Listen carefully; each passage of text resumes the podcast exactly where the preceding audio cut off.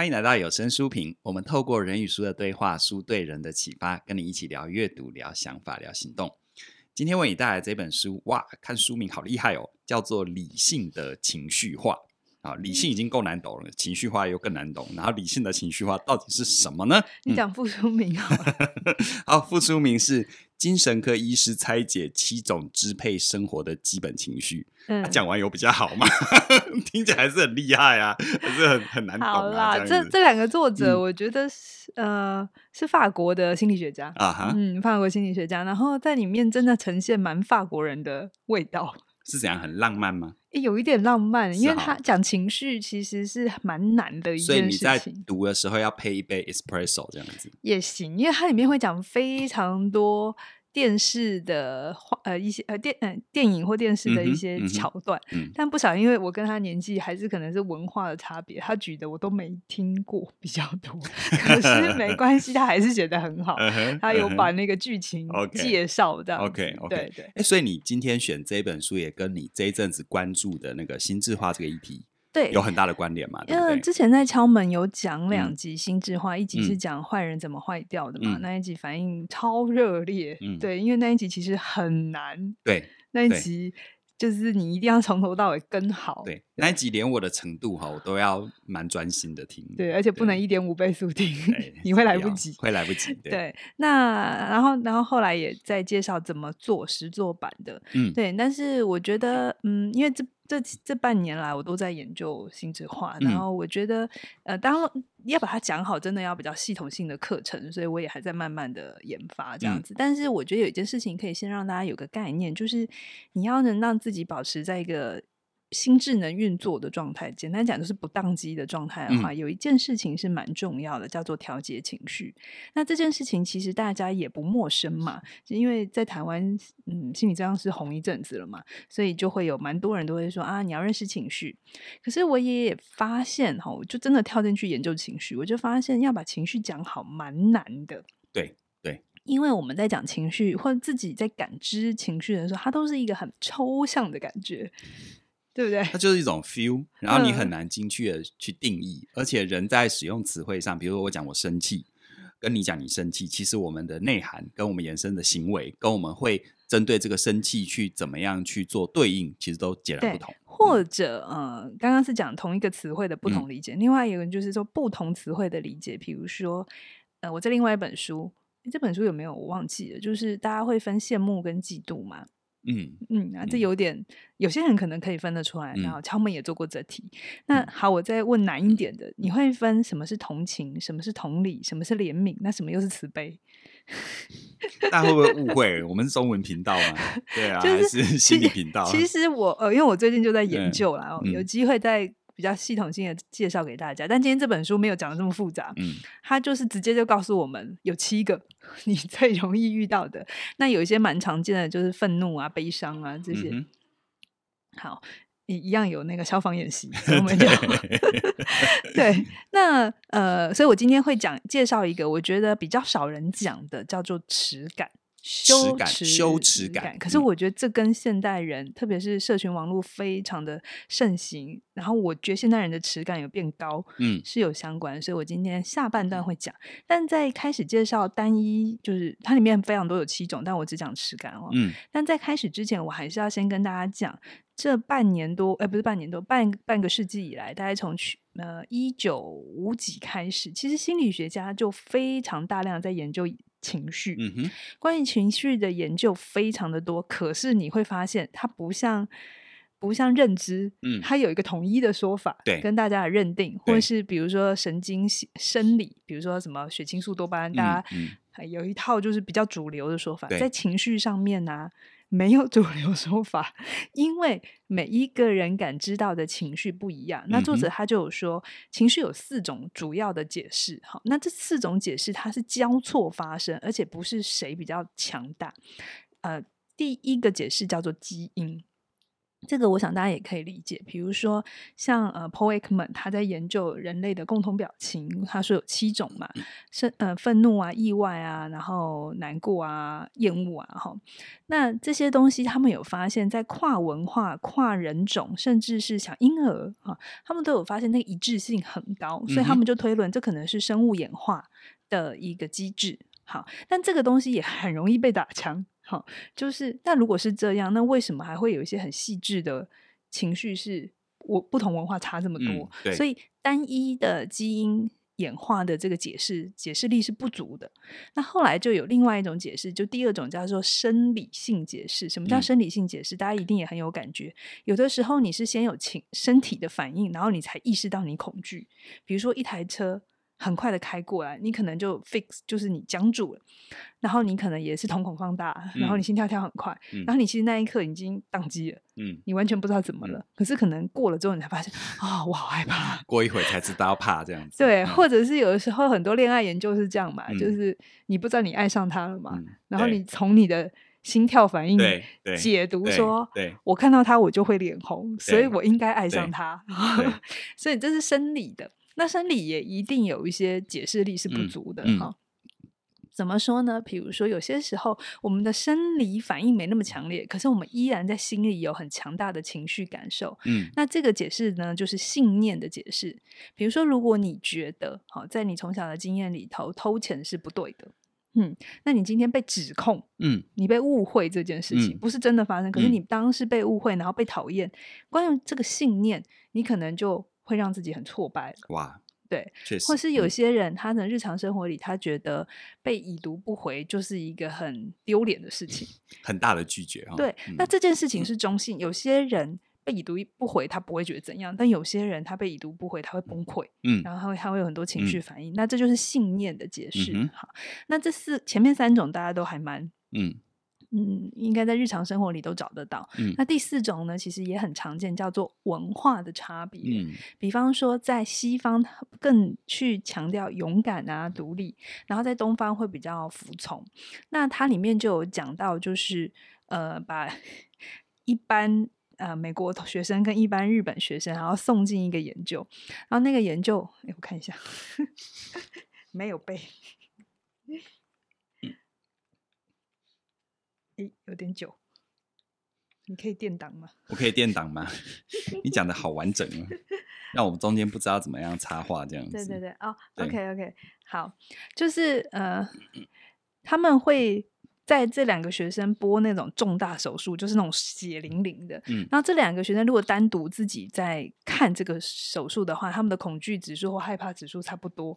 可是呢，如果在里面放进一个有智慧的权威，可能是老师或教授。嗯啊，美国学生还是一样很恐惧，嗯，可是日本学生呢，他们的恐惧会下降哦，因为那个权威者的存在，对，因为那个权威者的存在，okay, okay 他们会变得很镇定，嗯、甚至会微笑，嗯哼，嗯哼，然后这个文化的差异，哦，这个很很大的差别，欸、嗯嗯。嗯，所以我就觉得这一本书非常有趣啦，哈、嗯，但是你在读的时候可能要，因为法国人，所以 它的结构没有那么的。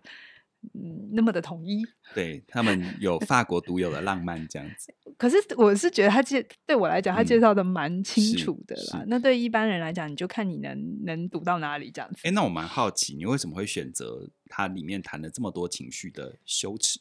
我刚才有讲嘛，嗯、因为我觉得很多的它里面讲的愤怒啊、悲伤啊，嗯、或者是快乐啊，其实蛮多嫉妒。恐惧，蛮多的书都有讲过了，嗯嗯、但是我觉得耻感是我也是近几年我有发现的，有它的时代代表性，对不对？嗯，就是我觉得好像大家对于很容易感觉那个 shame，嗯，我觉得我们很可能可能不会说我现在正在羞耻，嗯，可是我们常常会说我觉得很自卑，嗯嗯，嗯嗯。我觉得自己不如人，嗯，那我觉得那个不如人的背后其实是一种低别人。嗯嗯嗯，一阶，然后这个东西在食物上面，我经常会接触到这个情绪。嗯哼，然后我觉得，如果我们可以更系统性的把这个情绪讲好，或许大家会比较知道，哦，我现在掉到这个情绪，但它不一定为真。OK，就是关于情绪，我希望让大家知道，就是 这二十几年来，因为各种行销的推动啊，大家都已经开始重视情绪很重要。嗯哼。可是我觉得很容易变成另外一个极端，就是情绪太重要，就变成是当我有过犹不及哈不舒服的情绪的时候，嗯、我好像非得就觉得我的那个情绪一定要出来。嗯嗯。嗯可是我想让大家知道，情绪它有可能是为真的，对，嗯、你确实有这样的情绪。可是跟你解释这个情绪的认知，或者解释这个情绪的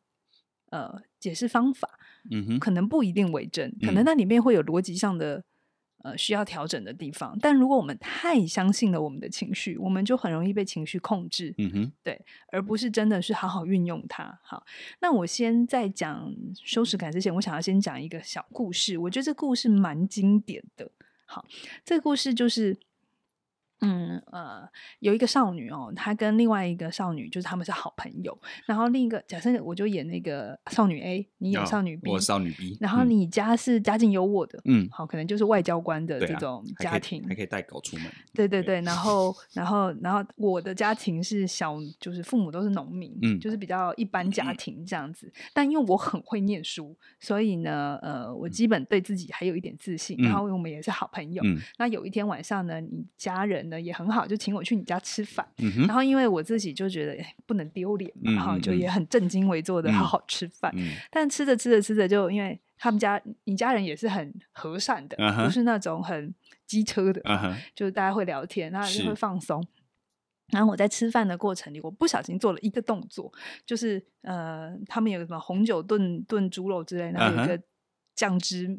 没有吃完，这样、嗯、他就下意识的拿了那个面包，嗯、然后去沾那个酱汁，然后把它吃进去。嗯、然后一开始他也没有觉得怎样，可是就在你的弟弟可能还很小，嗯、然后看了这个动作之后呢，就一直模仿这个动作，嗯、然后然后模仿到让我看见，原来这是一个很不文雅的动作哦，哦。然后。你的家人也很有礼貌，也没有直接嗯。就反应什么，但就是就制止了那个儿子说不要这样做，对对。然后那个那一刻我就意识到我失礼了，我失礼了，然后就有一种很强烈很 shame 的感觉，就是哦，原来我的我的我的身份或者是我的阶级，嗯嗯，还是跑出来，嗯嗯，然后就有一种我精心想要呈现，想要演好，但原来我还是一个人设崩坏这样子。嗯、对，对他自己解释。对啊，对啊。可是旁边人可能可能对你来讲，你也没有觉得怎样。嗯、可是我却在那一刻解读这件事情很丢脸。嗯、对对。OK。对。有这样的经验吗？有有有，有时候社交场合，特别是跟不同阶层领域的人，呃，这个吃饭啊交流的时候，有时候啊，嗯、那一刻说错话。但是他其实大家没有在意，但是你自己，可是你心里就知道，对对对，或者他你会有一种隐围着一个阶层的对潜规则在那里，就我不属于这里，对，然后我却被发现，但我却被发现了，对，不属于这里，就是很常我们会有耻感的时候。那这个东西呢，它这个啊，这个安妮的故事，其实它就是在说，安妮感受到的就是羞耻一种。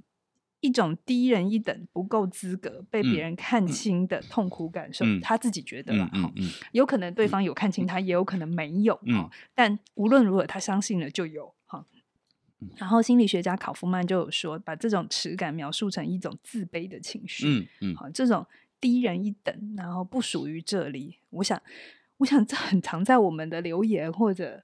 学生的一个议题当中很常发现，但我以前没有那么快的去意识到这背后是羞耻感。嗯嗯，我这就，就是哦，你觉得格格不入，嗯哼。可是原来格格不入里面其实是有一种羞耻，或者有一种对自己的不满意在里面。我比不上别人，这样。对、嗯、对，好。那在我继续讲之前，可是我想告诉大家，羞耻感并不是一个不好的情绪，相反的，它是你。认识自己很重要的情绪，因为通常我们会把羞耻藏得很深，就是羞耻它不像快乐或悲伤或痛苦，嗯、呃，就是那个愤怒，它有很明显的，对，蛮直接会呈现出来，而且情绪表情很对很，就大部分一一样，是是。羞耻大家的反应不太一样啊，有些比较共同就是脸红啊，嗯、或者是眼睛不敢直视，可是其实也有可能你一脸镇定。很漠然，对，但是你内在是羞耻，羞耻的要死。对，对，对，对。那呃，心理学有发现，我自己也有发现哦。你通常会把羞耻压得很低，就是藏得很深，嗯、而且你不会轻易透露。嗯哼。所以当你说出来的时候，就蛮重要的。嗯。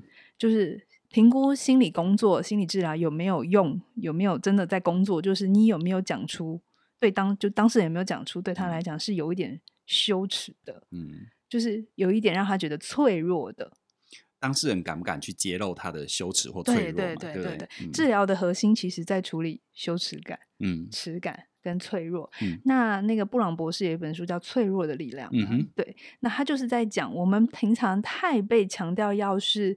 强大的，要是好的，要是好的，哦、要是对的。所以，当这个强烈的情绪越大，嗯、你的耻感就会越大，嗯，对吧？这有点像作用力反作用力。对对对对对，嗯、因为太强调要是好的的时候，而且不允许自己脆弱，嗯、一旦这件事情发生的时候，你的那个耻感就会更高。嗯好，好，这就是嗯，那耻感有四个主要的引发耻感的、呃、成因。机制，机制，机制。好，那我一样讲四个故事，大家会比较好懂。我觉得这本书好的地方，就是因为有时候讲情绪是一个很抽象的，嗯、跟形容音乐是一样的。对，而且不一定每个人都有相关的主观经验嘛。对，对，而且我的情绪跟你的情绪的对对解释又不一样，所以我觉得他写的很好。他这里面有一个例子哈。就叫他小贝好了哈。小贝的爸妈很晚才生他，然后他的爸爸就是当他爸爸的时候已经五十几岁，然后等到他上小学的时候，十岁的那一年，爸爸来学校接他，然后他远远的看到爸爸头发都白了，然后大腹便便，就是肚子很大，然后穿着过时的西装，嗯嗯、看上去有一点傻傻的，然后其他的。家长，他看其他的家长，嗯、小贝看其他的家长，就是英俊挺拔这样子，相对比较年轻的爸爸啊。看别人家都嘛比较厉害，就别人家草坪都比较绿这样子。对对对对对，然后他就爸爸看到他，看到他出来，他就挥手嘛，嗯、开心。可是小贝却扭头就走就走，嗯、然后然后就是完全不理他爸。嗯，然后他他他他看到爸爸愣住了，可能他这他在讲这句话的时候已经是长大。他说。那时候他觉得羞耻，嗯、可是今天我在讲这个故事的时候，我更羞耻，嗯、因为我经常伤害了我的父亲。对，OK，我有没有这种经验？就是、嗯、你很不想承认谁是你朋友或是你的家人，哈。那我等一下再一起讲。对，这个这是机制，那背后的解释原因是什么？哈、嗯，这是一种不一致，哈，不一致。嗯、第二种呢，羞耻感是来自于罪恶感，哈，比较像是有一些些。哦、呃，应该是说小的时候那个小贝是羞耻感，他现在更多是罪恶感。嗯、然后第二个例子呢，是一个小女生，一个少女，叫她小娜好了。为什么呢？因为他们的名字有点长，我实在是很难的练。法国人就是，反正都是小字辈就对了。好，他去住寄宿的学校高中，嗯嗯、然后因为学校伙食不好，所以家长都会寄各种。啊、呃，食物资源 来这样，然后他们会有一个女生嘛，就有一个小团体会互相分享食物这样子，对然后他也会愿意分享，可是就有一个东西他不肯分享，就是他妈妈寄来的马卡龙，哦、他觉得、嗯、他就是你知道小朋友还是会有一种。那是我的，我的对对对，嗯、所以他就妈妈的我寄马卡龙，他会藏在柜子里，他、uh huh, 自己吃这样。Uh huh, uh huh. 可是他们那里有一个默契，就大家的食物会大家一起 share，对对。然后有一天呢，嗯、他就在就是弄他的柜子的时候，嗯、不小心整包 马卡龙掉出来，然后他的 同学就女生同学就发现了，uh, uh, uh, 然后就就说。你居然自己偷藏马卡龙，然后大家就是起哄，也没有到霸凌。嗯、对对对。可是从那天之后，这个小娜就很羞耻哦。然后他就觉得，哎，他说什么？哦，以后他的同学都叫他马卡龙小姐。然后，但是他非常的 难过。嗯、难过对，对对对，哈、嗯，这个就是没有互惠啊，没有互惠。嗯、好，那第三个哦，第三个，我觉得应该蛮多男生有这个。状态嘛，有这个压力嗯哼因为我读了另外一个 paper 也是在讲这件事。是这个男生呢，哎、欸，他叫，他叫小什么？他叫小皮，啊、小皮一号。小皮呢，他呢在读大学的时候呢，喜欢上他学校的一个女生。Uh huh. 啊，这女生可能是校花，大家都很喜欢她，看起来既纯洁、嗯、可是又性感，这样子。Uh huh. 没有人，没有人知道她有没有男朋友。Uh huh. 但有一天呢，这个校花就。就接受小皮的邀约，这样子，uh. 然后就带，反正就带回去，然后开始浪漫这样子。Uh uh. 然后呢，他们在浪漫的过程里，他才知道，哦，原来这个校花其实有蛮多性经验的，uh. 就是就是之前有过其他的经验，男朋友或者已婚的，嗯。跟已婚男士的经验这样子，嗯、然后他有一点震惊，因为还以为是纯洁的笑话。嗯、好，那没关系，反正后来他们还是上床了。嗯、结果呢？结果这个小皮发现，他就表他自己知道他表现不怎么样，可是最难过的是，这个女生结束之后就问他：“哈，就这样结束了。”然后他觉得 非常的羞耻，然后对这个小皮来讲，原来他比不比就是。比那些比不上前面那些，对对对对，他内在有很大的焦虑，然后他自己也发现他在这方面的经验很少，所以这带给他很大的性焦虑。然后我读台湾另外一篇在研究男人第一次性经验里。头，我发现原来我们都太不懂男人了，都以为这是天生会的，可是其实男人在性上的焦虑非常的高，没错，而且对于有没有做好这件事情，那个评判的东西是。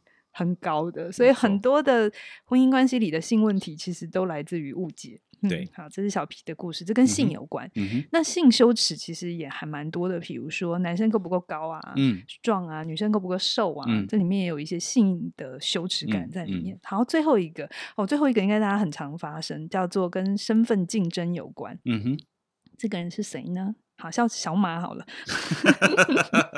他呢，呃，他知道他不是那种口才好的人，所以呢，他每次要讲话都会有点怯场。可是后来他去到一个新公司，他就是必须要要要 present 这样子。那有一天呢，他们做了一个跨国会议，大家都要报告，然后他呢，呃，就一定也要上台。然后他他觉得他讲的还可以，虽然有一些就是顿点啊，有点停顿，但他还是把它撑完，他很高兴自己有撑完。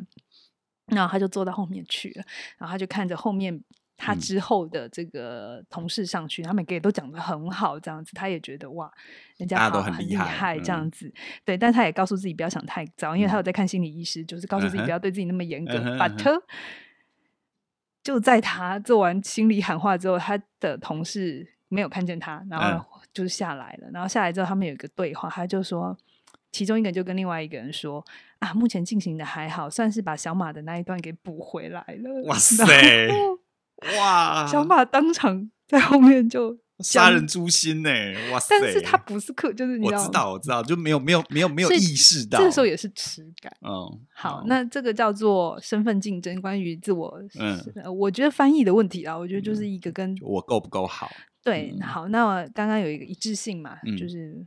你的爸爸跟旁边人的这种，对，对，然后再互惠性嘛，然后再来性，性也是很容易引发耻感，然后再来就是那个身份竞争，是，然后这些是表象的机制，但是之所以在这这些事情里头都会引发我们的耻感的原因，最大的一个原因是因为我们认同了一个叫做群体的标准，嗯，就是而且这标准是会会改的哦，嗯、这文化因素会进来，就像。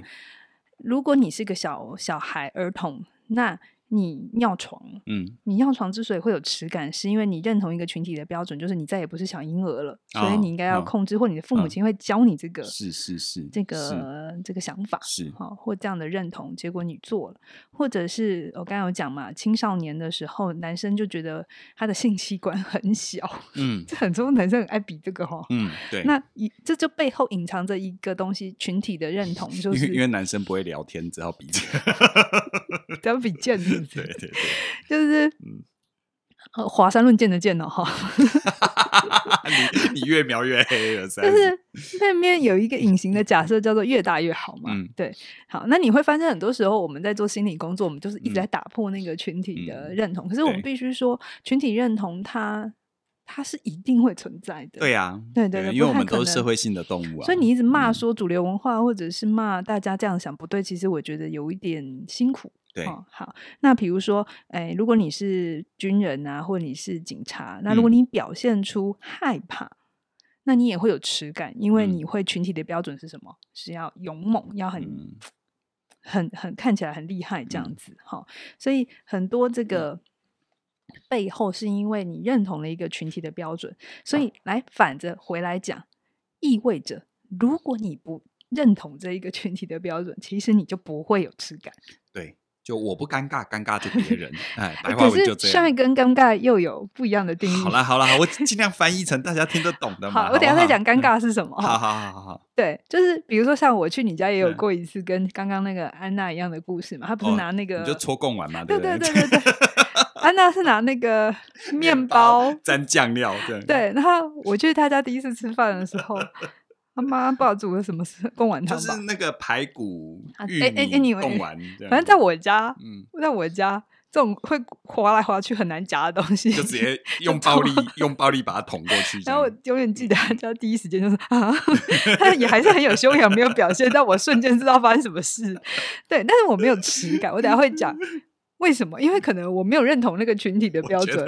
我觉得他有趣味感，他没有耻感，就很好玩。等一下会讲怎么面对耻感哈。对，就是理论上是这样，可是我想告诉大家，嗯、完全没有耻感是。不会更好，嗯，因为我们已经说过，有一些人格违常的人是没有耻感的，他完全没有羞耻心或所谓的道德感。其实道德感跟耻感很靠近，嗯，因为道德也是一种群体的标准嘛，群体的规范。所以你在违反道德的标准的时候，嗯，你都会会有耻感，会罪恶感。嗯，比如说，呃，可能偷窃、犯罪、外遇，嗯，这种，就是其实是道德相关，嗯，对。羞耻的好处有四个，嗯，嗯，其实羞耻，你表现出适度的羞耻，就是你耻感不要太高，可是也不要太低啊。哦，像太高，就是有一些有一个研究，不是我讲的哦，不要来骂我。有一个研究在研究所谓的比较高敏感的人，或者是比较就是 sensitive 的人啊，嗯嗯，就有发现他们对于羞耻的触发点比较低，就是很容易被触发，被触发耻感，嗯，就他们的耻耻感程度比较高，哦。嗯好，那羞耻会有四个好处。第一个，你被比较容易被宽容，嗯，嗯，你知道吗？法官要判什么？嗯、看你判刑多重，就是你有没有悔意嘛。嗯嗯嗯。对，那悔意是什么？我对我做过的事情感觉羞耻，羞耻，我我觉得它是不对的。嗯。那所以你也一定要有适度的羞耻感。哈，然后再来第二个，你比较容易同理别人。嗯，这可可可以理解嘛？如果你从来没有羞耻过的感觉，嗯，对啊，就不会理解 别人的。痛苦或别人的、对别人的、别人的那种在意感，这样子。然后第三个，你会努力让自己变好。嗯哼，你就阿德勒讲的嘛，自卑与超越是好。然后第四个就是你比较容易融入群体，嗯，因为你会对对于群体的标准有敏感度嘛。有一些特立独行的人，他们就比较不会有耻感。对，可是呢，也比较。格格不入，嗯、或者是比较他都不在乎别人、啊，他就不在乎啊。对，啊对、嗯，所以我要讲的事情是，情绪没有好坏，情绪就是要拿来去认识它，然后了解背后的一些原因，这样子。嗯、好，情绪比较像是我们活在这个世界上的一种适应的机制。嗯，它不是说有或没有好或坏，而是它是一个适当范围的适当刻度哦。我、嗯、我觉得属于我们人，不管是情绪，还有很多很多的生理心理的特征，都是这样的一个概念。它是一个 range 的概念，嗯，而不是说有或没有，或应应不应该。对对对，不是这样。它都是程度的哦。比如说耻感太高，我们就会知道太敏感，有时候真的会把自己弄得很辛苦，旁边人也很辛苦。对。但耻感太低也不行嘛，你你就会太不在意别人。嗯。那愤怒太高也是不行的嘛，因为你就易怒。对。但是如果完全没有愤怒也是不行的哦。没有界限。会没有界限，嗯，或者其实是很容易是。可能是你以为没有愤怒，但其实你是压抑的更深。哦，对，那更危险。对，嗯、所以情绪它其实是一个 range，而且重点也不是你的 range 高与低，而是你要能调节它，你自己要能够去、嗯、呃在内在消化它。那这也是心智化很重要的一块。对，但这这个理论有点大。嗯，好，我们回来。那刚才有人讲嘛，羞耻跟尴尬到底怎么分？哎，你会分吗？刚刚被你那么一讲，我都不知道该怎么分呢。像你的所有问题，我都不敢回答。我我我在读 另外一本英文的原文书，在讲情绪，厚厚一本，他真的分很细，你知道吗？我这边要抱怨一下，他在读那本书的过程中，我们所有起点的同仁都被他烦死了。就他一听，他一见到人就抓着，就说：“你分得出来什么是怜悯，什么是什么吗？” 他说：“他他大家打完一个答案，我就说：嗯，也对。”但也不精准。对，对，我觉得他那一阵子哈，他创造了很多我们挫折的情绪给我们。挫折感也是可以谈的。好，好，好可怕哦。耻感跟尴尬感怎么分哈？嗯、呃，比如说，假设你今天打了一份报告给你的主管，嗯、然后里面有几个错字，嗯哼，错字这样，然后你主管说：“哎、嗯，里面有错字。”这个时候呢，有些人会感觉到羞耻，嗯、但有些人会感觉到尴尬。嗯，差别是什么？差别是什么？嗯、羞耻就是你做内部归因。哦，比如说你一直都认为自己是一个拼音很差的人，嗯、或者是读书表达能力很差的人，这时候被点出这个东西的时候，你有可能就觉得老就你的主管看见了你很糟的地方。那如果自我认同是我这方面很厉害，但是但是我偶尔今天只是不小心写错字，那，那你就只是尴尬。哦，是这样子啊、哦。比如说.我就是常常会写老派嘛，老派里面也蛮、嗯、有的时候会有错字嘛，嗯、因为自己看自己永远都不会发现错字。对对对，就偶尔会有一些词可能没有弄好这样子，嗯、但因为对我来讲，我可能对写作这件事情我是有信心的，嗯、所以当有一些小错的时候，我比较不会那么快的感觉到。羞耻，嗯，我可能就感觉到，哦，对我，我，我，我犯了错，这样子很容易就过。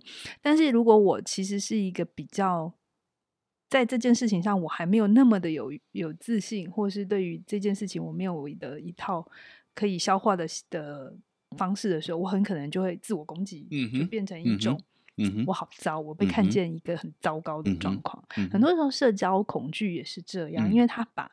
自己在人前比较不那么大方，或是有一些行为，他把它解释成我不好，我不好，而不是只是解释成哈哈哈，蛮尴尬的。呃，不是解释成我只是对这个环境不熟悉，对，或者是我只是犯了一个小错，或者是我昨天没睡饱。嗯呀，如果你可以做比较外部的归因，那就通常可以比较尴尬的过去。比如说跌倒啊，跌倒，如果你把它解释成我就是笨手笨脚，你就是 Sean。嗯，但如果你就是。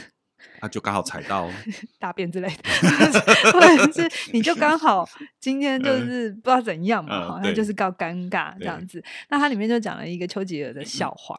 有一次丘吉尔他在开那个国事会议这样子，然后就讲的，就是很就是讲的很很很很口沫横飞这样子。然后突然就有一个女士就举手说：“那个那个首相啊，那个你的。”拉链没有拉，然后你知道丘吉尔怎么回应吗？嗯、他就说：“哎，老鸟是离不开巢的。”然后他就很厉害，他就过了。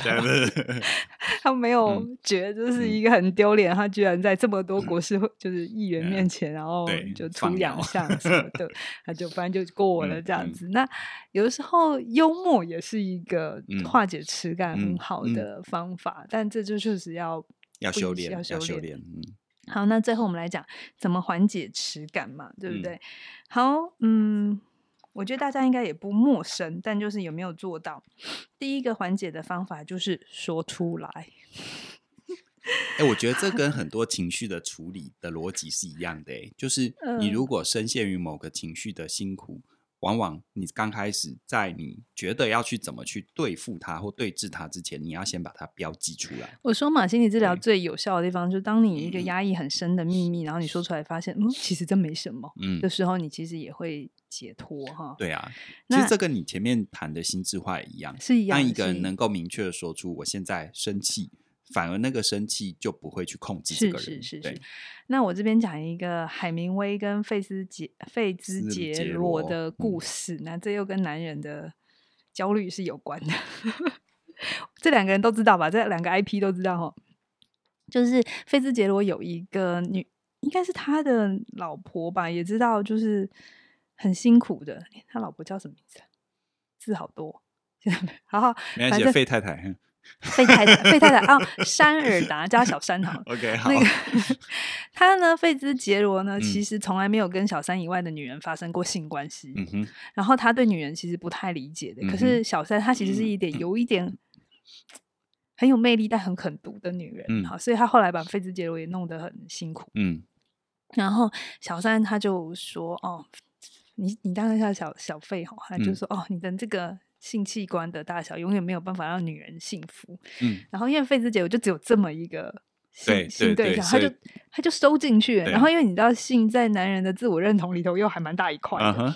然后这个时候，那个海明威在他们就在吃饭的时候，小三就有一点是讲出来给大家笑，这样完全不理费兹杰罗的的感觉感受。然后海明威就听了之后，他就忍不住，你知道他的个性就是一个比较，他他蛮大炮的。他就听了这秘密之后，他就觉得就是苦无对证，他怎么能确定这样子？嗯嗯、他就约费兹杰说：“走，我们现在去厕所。”然后他就，然后费兹那个海明威就拉，就硬是要拉着费兹杰我去。然后费兹杰我就就去。然后费兹杰我去，海明威看完之后，他就说：“你没事的，嗯，你这样很好。”就就是。嗯也可能让他有一点信心，信心因为没跟别人比过嘛。嗯，他们真的好兄弟呢，哈，可以这样比。然后海明威跟他讲一句话，嗯、他说：“老哥，嗯，洋剧这种东西，从上面往下看跟从外面看是不一样，上面看下来会比较短。” 哎、欸，我们今天这一集会不会被黄标啊？然后费兹杰我从此之后就好一点了，嗯嗯、因为他说就是就这件事情就、嗯、就就被处理过了。Okay 嗯，有没有蛮好笑？就读这本书有时候蛮有乐趣。对 对，法国人很喜欢海明威。对，好，所以就是第一个觉得有乐趣的是你吧？我觉得讲出来大家蛮蛮好听的吧？哈，对，所以你要能理清自己的羞耻感，真的就是第一步啦。有时候，但是你就慎选对象啊，对，就是有一些人就真的，我等下最后一最后一个也是哈，这个好，第第二个呢，你可以把羞耻感变成尴尬，嗯嗯，就我刚才讲的，你做一个外部回应，嗯，好，然后就是。去接受这件事情，不用那么快的去觉得那是你自己很糟。其实这种内部归因跟外部归因，也在于我们遇到那些事情的时候，我们怎么去诠释嘛，对不对？嗯嗯嗯、如果有一个更好的诠释方法，我们就可以去缓解那个耻感对自己的负面冲击。对，嗯、好，我这边讲一个小故事哈，就是有一个。人呢，有一个新报社来一个新记者，然后他也蛮人蛮好。有一天，反正他们在开那个编辑会议的时候，他不小心把咖啡洒在主编的身上，嗯，就泼了他一身咖啡，嗯、这样大家就这样子倒抽一口凉气。但是但是很快的，大家就他就道歉说啊，很抱歉，很抱歉这样子。然后这个时候旁边有一个女同事看见了，她说那一天那件事对她来讲很重要。原来她的同事就只是尴尬，然后试着挽救。补偿这样子，可是如果换成是他，嗯、他可能就会完全的僵住，嗯，然后一动也不动，然后觉得自己犯了错，很糟。嗯嗯嗯、那我觉得这跟可能成长教养的经验有关。嗯、有时候我们小的时候，如果我们打破一个碗啊，其实那一刻也会有犯错的感觉。那如果父母亲的态度就是，然后没事，然后我们一起把它处理好，嗯、跟。就是把孩子吓到了，然后一直骂他。嗯、其实后续的反应也是不一样的。嗯、对，好。然后第三个方法叫反思你的内在信念，这个也是蛮刚刚有讲的嘛。你要看一下你所认同的那个群体的规范，对、嗯，到底有没有需要去认同它。然后第四个，第四个也蛮有趣的，叫回到案发现场。就是有的时候我们会觉得在那个时候很很羞耻，然后我们可能会不想要回到，比如说小的时候你。跌倒啊，被大家看啊，你就不想回到学校这样子。那他也会鼓励你在安全的时刻的时候回去，嗯，去用。不一样的视角看这件事，也许真的没有这么糟。对。然后最后一个其实很重要，叫做减少跟习惯会羞辱他人的人来往。嗯哼。就是有一些人讲话就是会一直攻击你的自尊，嗯、那你就会一直在他旁边感觉到很丢脸、很 shame、很、嗯、很有耻感。嗯、那这个时候其实你不是要改你，而是你要离开这样的。对，慎选你的朋友。嗯，还是要找到海明威这种好朋友。对。但后，后是是怎样？是把是要。找一个会拉你去酒吧去验证的吗？对，就海明威，海明威的那一个动词侠义之气，就拯救了我们小费的心理自尊。这样，这会不会太武断了？小费有因为这样被拯救吗？哎，它里面写的是，是，就是他从此之后没有这么焦虑这件事情。对对对，好吧，嗯，好吧，只是我在想说，这种方法也有文化的问题吧？什么意思？就在东方不会这样干吗？嗯，不好说，我不知道现在会不会。OK，好，对，好。嗯，介绍完了。好，介绍完，我不知道大家听起来感觉怎么样哈？因为我们谈羞耻感，它在我们的文化里已经是有一点是刻入我们的 DNA 啦。嗯啊，因为像我觉得，像我们尤其在儒家的文化圈，我不知道大家有没有发现，像台湾、像日本、像韩国，哦，我觉得日本跟韩国，对对对对，他们的那种他们那种耻感文化其实是很强烈、很高的。那当然好处就是我们可以感觉到表面上对大家都很有礼貌。但事实上，那背后的压抑，那背后的扭曲，也是也是很清楚就在那里的。嗯、所以我常常在想，我们今天谈情绪，我们谈特别修谈耻感对于人的一个影响。我觉得情绪本身，它真的没有办法去贴上一个它是好的还是不好的。当所有人都不知羞耻的时候，这也是一个很可怕的社会嘛。的状态。对，嗯、所以我觉得大世界的事情是一个状态。我们就活在儒家文化圈，可是我们回到自己的小世界，而你怎么去调整自己，把自己的那个维度，把自己的那个刻度调整到适当的，我既可以跟别人好好的相处，我也可以在这个世界上不会因为过分的耻感让自己裹足不前。我觉得这里面有一个很重要的关键，就在于我们有没有去检查，如同在心智化的过程，我们能够标记出自己的情绪是前进的一个很重要的关键。嗯，同样的，我们在穿越。耻感的部分，我们能不能把它标记出来，或者是我们用什么方式把它标记出来？就像刚刚嘉玲提到的，你到底遇到一个丢脸的状况，你是做内部归因还是外部归因？它会决定很多很多事。如果你觉得千错万错都是自己的错，那么这世界上就算你身旁有很多好朋友安慰你，这没事的，海明威真的把你拉去厕所，你其实也不一定会相信。好，你会觉得啊，那只是我朋友在安慰我，你也可以这样说。可是反过来说，如果你能够在很多生命的处境，你能够回到那个状态去做一些更适当的归因，那我觉得你的生命会很自由。嗯，所以这也是我觉得每次谈情绪，我都会去谈。可能你觉得情绪仍然还有它的抽象性，没关系。可是我都会谈一件事，叫做那你怎么表达？你怎么标签它？你平常习惯怎么去说它？这是很重要。嗯，所以今天有一点是透过这本书在谈。我们本身怎么透过语言去调整我们的信念？那关于这个部分呢，我就进入我们的一个工商服务了哈。因为事实上，今天这一本叫做《理性的情绪化》，那我们要怎么样让我们的情绪变得刚刚好的理性，也刚刚好的情绪？我觉得我们如果都能够去觉察我们平常怎么表达，然后怎么有意识的去调整我们的表述模式，那么。心想事成，它绝对不是个口号，它绝对不是在某些领域里面的神话，它是我们只要透过去调整信念、调整语言就可以做到的事。